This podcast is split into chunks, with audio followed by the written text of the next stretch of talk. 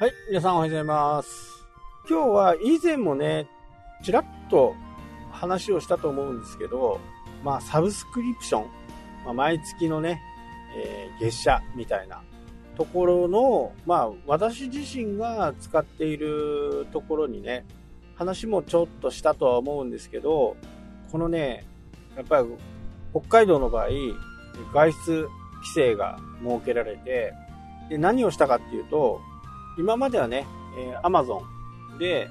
Amazon プライムビデオでね、えーいろんなものを見てきましたけど、今回ね、まあ、これもね、自分の、え言い訳、ね買い物にはね、言い訳が必要なんですよ。買い物には言い訳が必要。なので、言い訳を説得できるといいよっていう話と、この、プライムビデオじゃなくって、英語のね、えー勉強も少ししようということでね、ネットフリックスの方もね、契約して、この土日とかをね、えー過ごしてたりしました。まあ釣りも行きましたけどね、ネットフリックスはね、非常にこう、字幕がね、すぐ出るんですよね。で、英語の勉、英語のやつを聞きながら、自分の好きなね、えー映画とかドラマとか、それを聞いておく。あのーそれをね、始めたきっかけっていうのは、YouTube でね、えーネイティブの英語の聞き取り方法みたいな形なんですね。で、今、テレビみみんな見ないからわかんないかな。えっ、と、あれどこだっけ？あの学習塾のね、えー宣伝を見たことがあるかな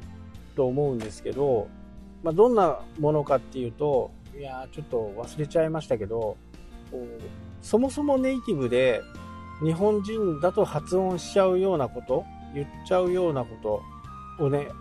ネイティブは発音しないんですよね。まあ、そもそも言ってないっていうね、いう、そんなね、YouTube があって、その、多分先生だと思うんですけどね、その先生が、こう、ネットフリックスでね、見て、で、そのネットフリックスで自分の好きな映画を一つね、見つけて、日本語、英語、あと字幕なし。で、聞いておくと、すごくね、英語が上達するよというふうにね、えーネイティブでもすごい聞きやすくなるよっていうことを、ちょっとね、実践してまして、まさにね、その学習塾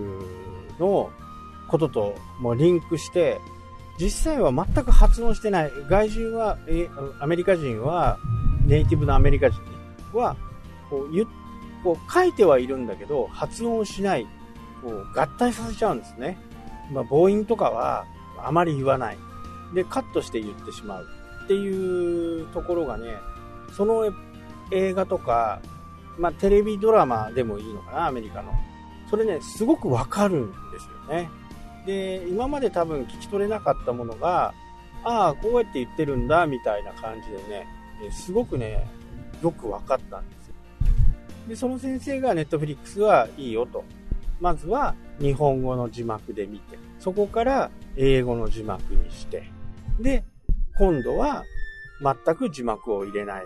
パターンで見てみると。まあ、それがね、なんかすごくこう、自分の中にね、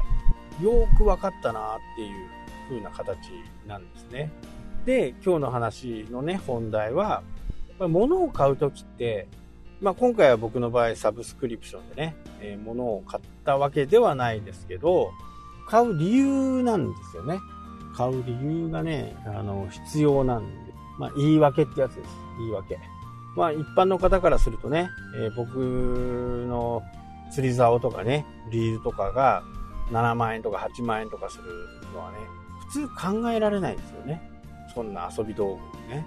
まあ、よっぽどプロになるんだったら、まあ、別かもし、別だろうけど、みたいな話になると思うんですけど、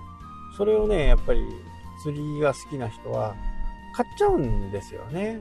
それも、まあ、言い訳が必要なわけですよ。自分なりのね。こう、自分に対して言うんでね、その言い訳。大抵、いや、これがいいに決まっているとかね。あそこで見た、あの人が使ってるから使ってみたいとか。まあ、大体言い訳の主なところってそんな大した言い訳にもならないようなね、言い訳をこう言うわけですよね。で、僕自身もそのネットフリックス、一人で見るんで800円なんですけど、800円で、まあいろんなドラマも見れるし、英語も勉強になるし、みたいなね、えー、そういう言い訳を自分にしてね、購入したわけですけど、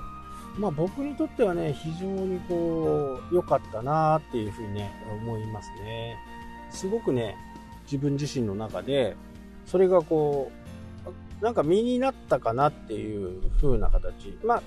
あとね、英語の、その YouTube の SEO を勉強していることもあって、英語ほんと聞くんですよね。でもやっぱり、こう字幕を出しながら見たりしてるんで、まあ、そういうところにはね、こうすごくストレスが自分の中では非常にあって、それがすごく解消になったっていう、まあ、自分の中では良かったのかなっていう風な形ですね。で、4月はね、本州に行くんですけど、その時もね、えー、全部ダウンロードしてね、えー、いろんなところでこ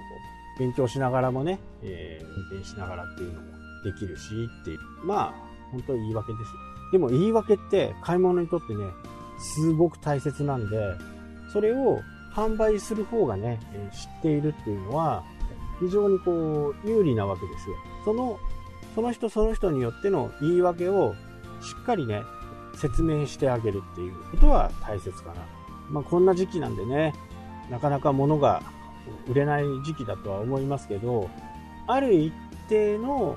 ものっていうのはしっかり売れていってるんで、そこはね、あまりこう気にせずやってもいいのかなっていうふうにね、思いますし、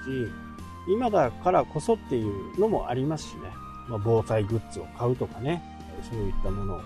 で、ちょっと余談になりますけど、